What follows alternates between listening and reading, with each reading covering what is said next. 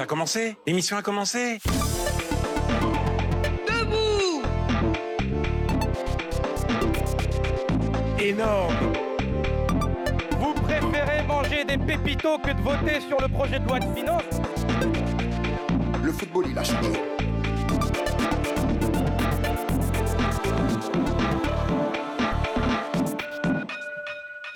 Good Morning Tour Revoilà pour un matin mal réveillé, mais de bonne humeur avec vous sur la matinale des étudiants de l'école publique de journalisme de Tours. Bonjour Camille. Bonjour Saskia, ravi de vous retrouver pour une nouvelle édition de Good Morning Tour. Aujourd'hui, nous avons le plaisir de vous présenter une matinale de nouveau 100% Master 1, puisque les deuxièmes années sont encore sous le choc de leur reportage de guerre dans le Doubs. On espère qu'ils arriveront vite à se remettre sur pied.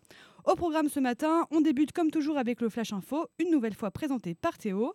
Il reviendra pour un second flash à 7h45, suivi de la chronique Asie, que nous avons l'habitude d'écouter chaque semaine depuis le début de l'année. Cette fois-ci, elle sera présentée par Baptiste sur deux adolescents nord-coréens condamnés à des travaux forcés pour avoir regardé des contenus sud-coréens. Théo reviendra pour nous présenter le Flash Sport et Jules prendra le micro aujourd'hui pour faire une revue de presse sur le racisme qui frappe encore le football. Et Baptiste reviendra avec un reportage une semaine à l'EPJT. Vous êtes bien dans Good Morning Tour et il est 7h16.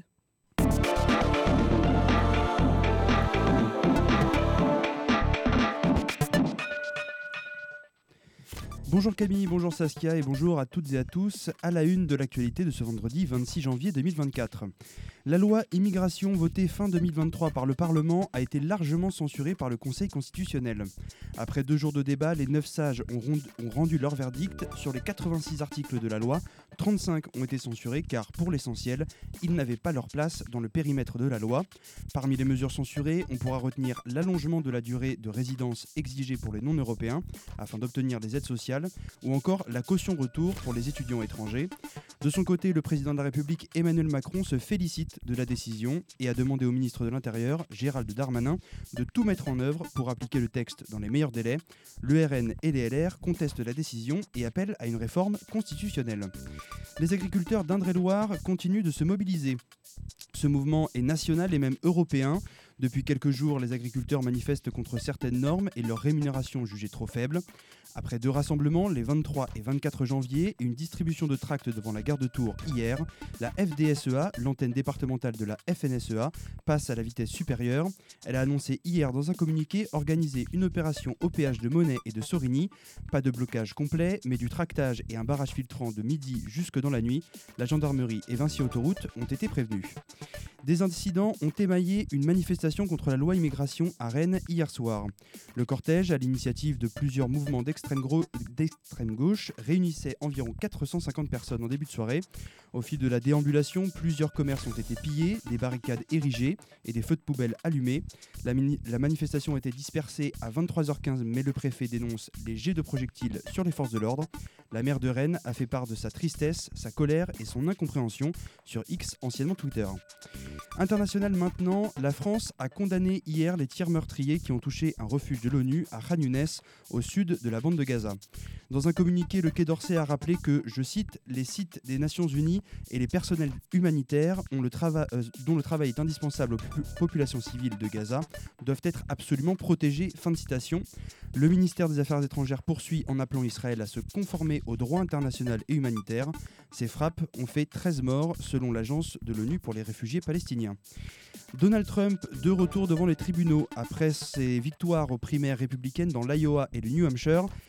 L'ancien président des États-Unis qui fait tout pour retourner à la Maison-Blanche est attendu aujourd'hui à New York. Il doit témo- témoigner devant le tribunal dans le cadre d'un procès au civil intenté pour diffamation par Elizabeth Jean Carroll, 80 ans, contre le favori donc des républicains pour l'élection présidentielle de novembre prochain.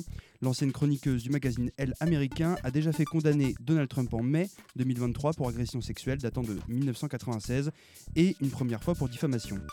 On termine avec un point météo. Ce matin à Tours, il fera 12 degrés avec un ciel couvert.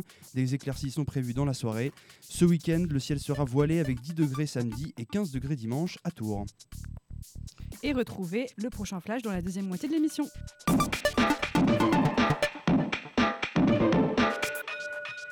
Merci Théo pour ce premier flash info. C'est l'heure de passer à la chronique Asie. Et aujourd'hui, on a voulu se prêter à un petit exercice pour sortir de notre zone de confort. On a tout simplement inversé les rôles et j'avais envie de mettre à la place Baptiste Villarmé aujourd'hui. C'est à lui. Le Japon était frappé par un tremblement de terre et un raz-de-marée. China's a one-party state. Il n'y a pas de multipartisme avec Taïwan parce que ce n'est pas un État-nation. I don't think anyone would call it a democracy. En Corée du Nord, une vidéo de la condamnation à des travaux forcés de deux jeunes adolescents datant de la période du Covid-19 a été retrouvée. Et que s'est-il passé? Que dévoile cette vidéo? Une vidéo qui a réussi à se faire parvenir à la BBC Korea montre les images d'une condamnation publique de deux jeunes garçons nord-coréens âgés de 16 ans. Ils ont été punis pour avoir visionné des séries télévisées sud-coréennes, aussi appelées K-drama. Ces séries sont très populaires dans le monde entier. Ils ont été condamnés à 12 ans de travaux forcés pour les avoir regardés pendant plusieurs mois. Adoptée en 2020, la loi contre les pensées réactionnaires interdit aux Nord-Coréens de consulter des contenus étrangers. La dictature veut lutter contre la propagation de la culture étrangère, qu'elle qualifie également de réactionnaire. En clair, il n'y a pas que les contenus Internet étrangers qui sont formellement déconseillés, mais aussi le style vestimentaire à l'occidental, comme le fait de porter des pantacours ou encore la coloration des cheveux. Les contenus comme les films et clips musicaux sont d'autant plus problématiques que ce sont des contenus sud-coréens qui sont les plus visionnés dans l'illégalité totale en Corée du Nord. Ce sont donc des contenus des pays ennemis. C'est une infraction qui est systématiquement sanctionnée par une peine d'emprisonnement dans un camp de travail, mais qui peut aussi aller jusqu'à la peine de mort. Ce n'est pas la première fois que des jeunes nord-coréens parviennent à se procurer des images ou contenus venant d'un pays étranger. Jusque-là, tous les mineurs fautifs étaient punis d'une peine de travaux forcés de 5 ans maximum. Les deux mineurs devraient ressortir de détention, eux, à l'âge de 28 ans. Et que voit-on dans la vidéo dérobée Tête baissée au centre de l'image, menottés par deux policiers et vêtus d'une blouse grise, les deux adolescents sont condamnés devant un parterre d'étudiants dans un amphithéâtre. Cinq personnes sont assises devant une table pour prononcer la sentence dans ce qui semble être une université et non une salle d'audience. Dans la vidéo de condamnation, tout le monde porte un masque, ce qui suggère que la scène aurait eu lieu durant l'épidémie de coronavirus. Dans la salle, une foule composée d'une centaine d'étudiants assis derrière les deux condamnés debout. À en juger par la lourdeur de la peine, il semble que cela soit destiné à être montré aux Nord-Coréens pour les mettre en garde et servir d'exemple. D'après les déclarations nord-coréennes, ils auraient été séduits par la culture étrangère et ont fini par gâcher leur propre avenir. Les images de propagande ont été distribuées en Corée du Nord à des fins d'éducation idéologique pour rappeler aux citoyens de ne pas visionner des enregistrements décadents. Pourtant, cela démontre que la culture sud-coréenne est répandue dans la société nord-coréenne. En effet, la Corée du Nord dispose de son propre réseau Internet étanche pour contrôler sa population. Mais les jeunes Nord-Coréens ne sont pas forcés d'être doués en informatique pour obtenir des contenus provenant du monde extérieur. Pour la K-pop, il est déjà arrivé qu'elle traverse elle-même la frontière pour se produire à Pyongyang. En avril 2018, le groupe de K-pop sud-coréen Red Velvet avait marqué l'histoire en se produisant pour Kim Jong-un et de nombreux autres responsables nord-coréens dans la capitale du pays. Selon le chef de la délégation sud-coréenne, le dictateur aurait manifesté un grand intérêt pour les chansons et les paroles. Merci Baptiste pour cette chronique. Et tout de suite, on écoute Red, Flavor de Ve- Red Velvet qui a été performé en Corée du Nord devant la délégation nord-coréenne en 2018. Il est 7h23. 궁금해하네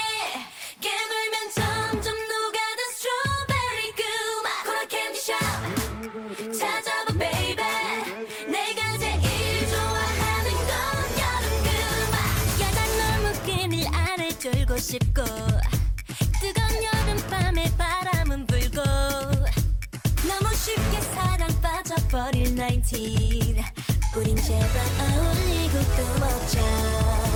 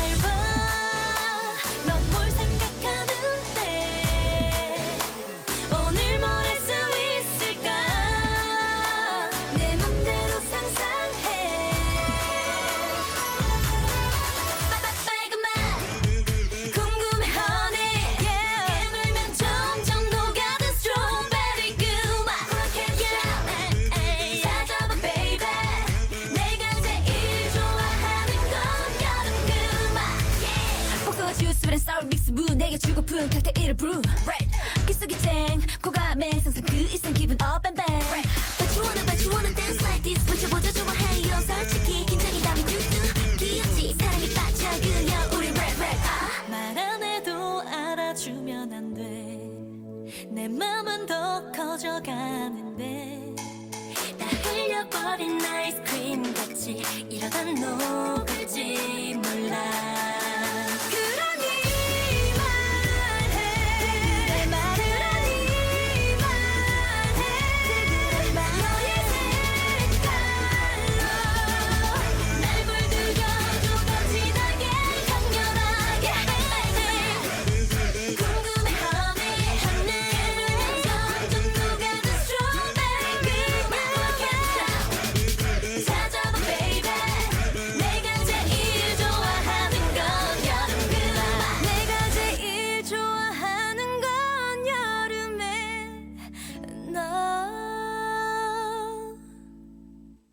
C'était Red Flavor de Red Velvet sur Radio Campus Tour. Vous êtes bien dans Good Morning Tour, la matinale des étudiants de l'école de journalisme de Tours. Il est 7h27, l'heure du Flash Sport avec notre Théo National.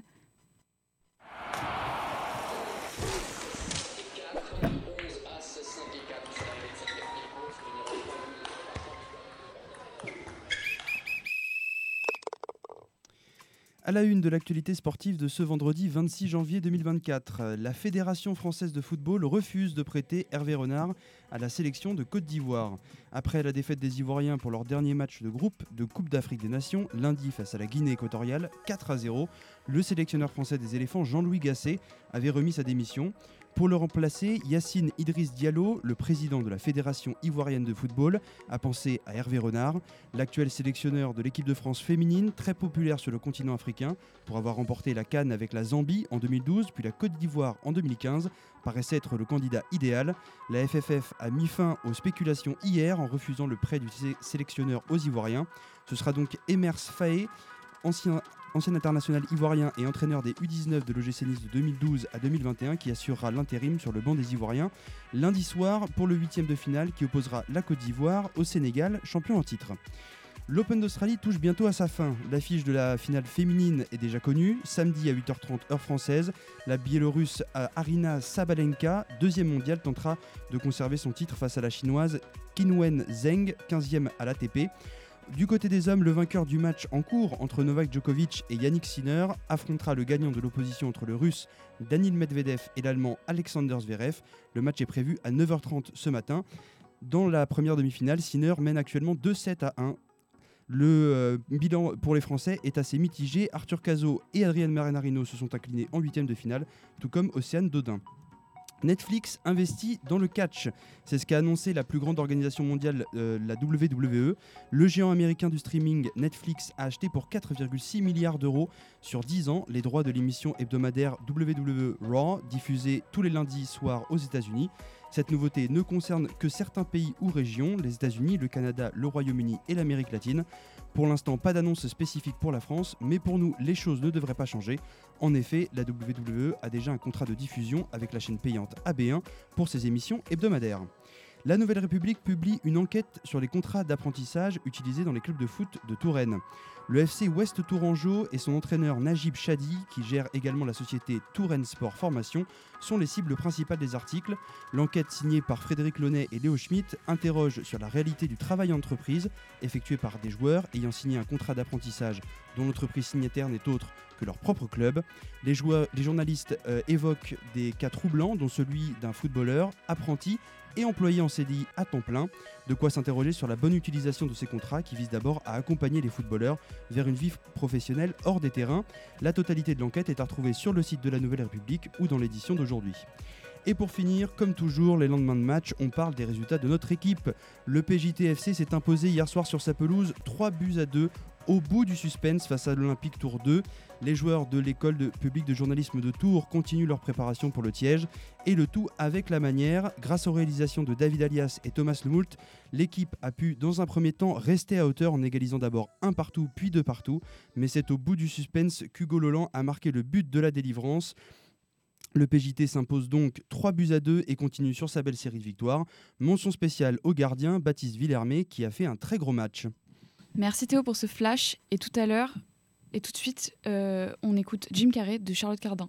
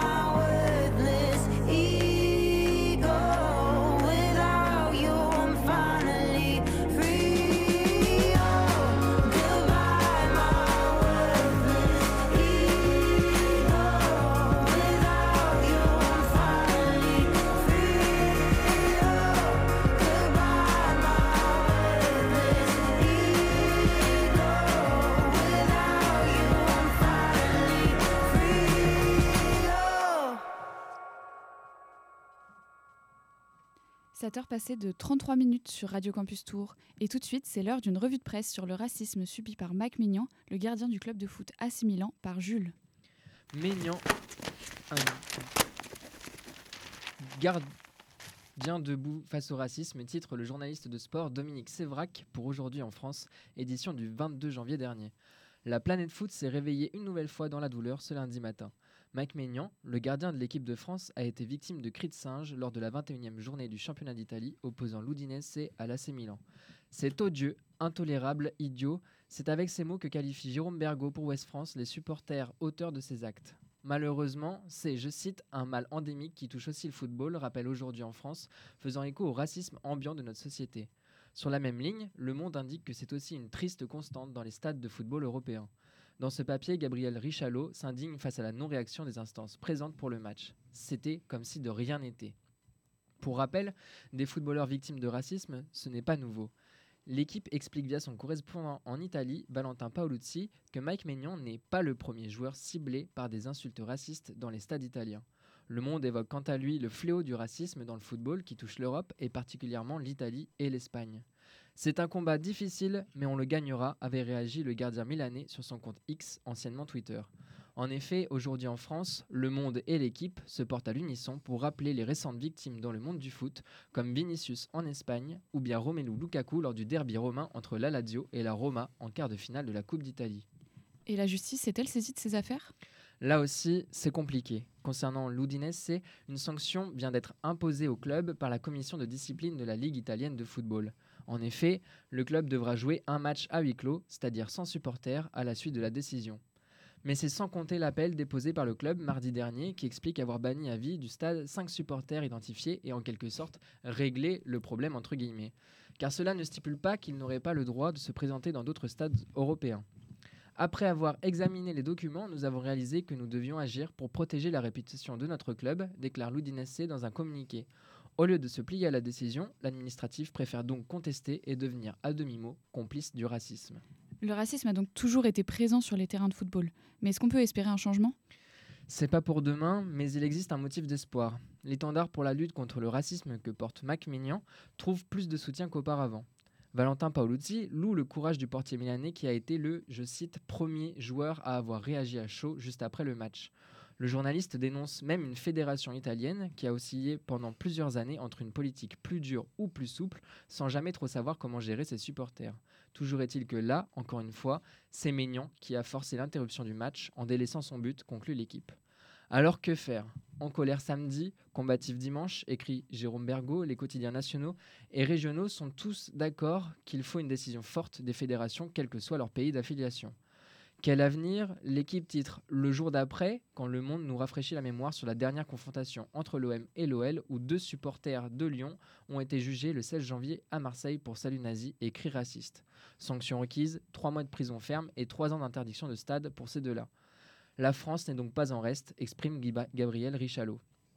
Le Monde voit une lueur d'espoir en écrivant que, je cite, les vagues qui suivent pourraient faire bouger les lignes. Aujourd'hui en France, lui donne la parole à Olivier Dacour, ancien international français victime de racisme en Italie, qui déclare Condamner, c'est bien, sanctionner, c'est mieux. West France espère donner un coup de sifflet final au racisme et souhaite bannir à vie les personnes qui gâchent ce qui devrait être au final une réelle fête, celle du football. Merci Jules pour toutes ces précisions. Il est 7h38 sur Good Morning Tour et on retrouve Théo pour un nouveau Flash Info.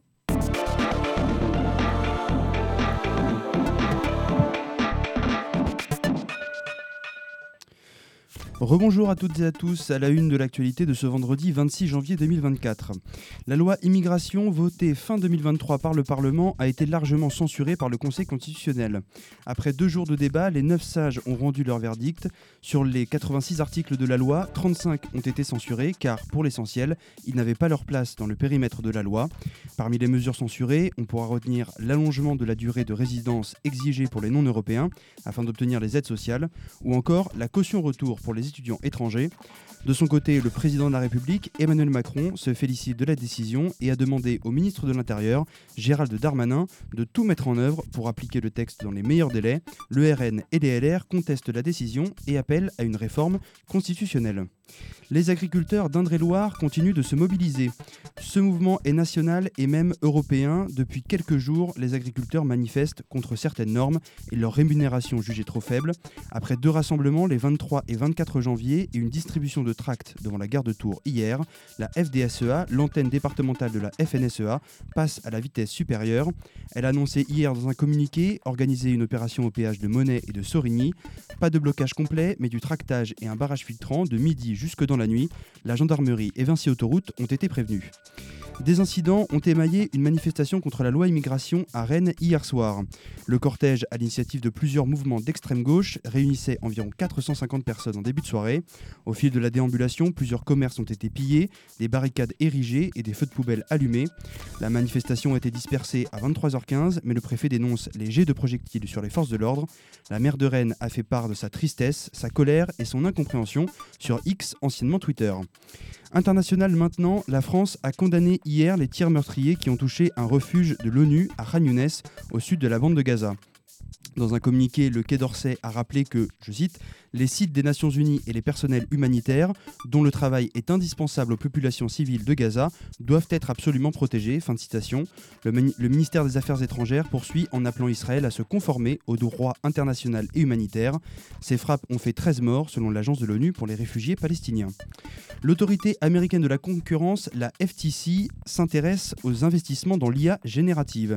L'institution a annoncé hier avoir lancé une enquête sur les investissements et partenariats dans l'intelligence artificielle générative. Elle vise les entreprises leaders du secteur, à commencer par OpenAI, la société dirigée par Sam Altman, mais aussi Microsoft, principal investisseur d'OpenAI, ou encore Google et Amazon. On termine avec un point météo. Ce matin à Tours, il fera 12 degrés avec un ciel couvert. Des éclaircies sont prévues dans la soirée. Ce week-end, le ciel sera voilé avec 10 degrés samedi et 15 degrés dimanche à Tours.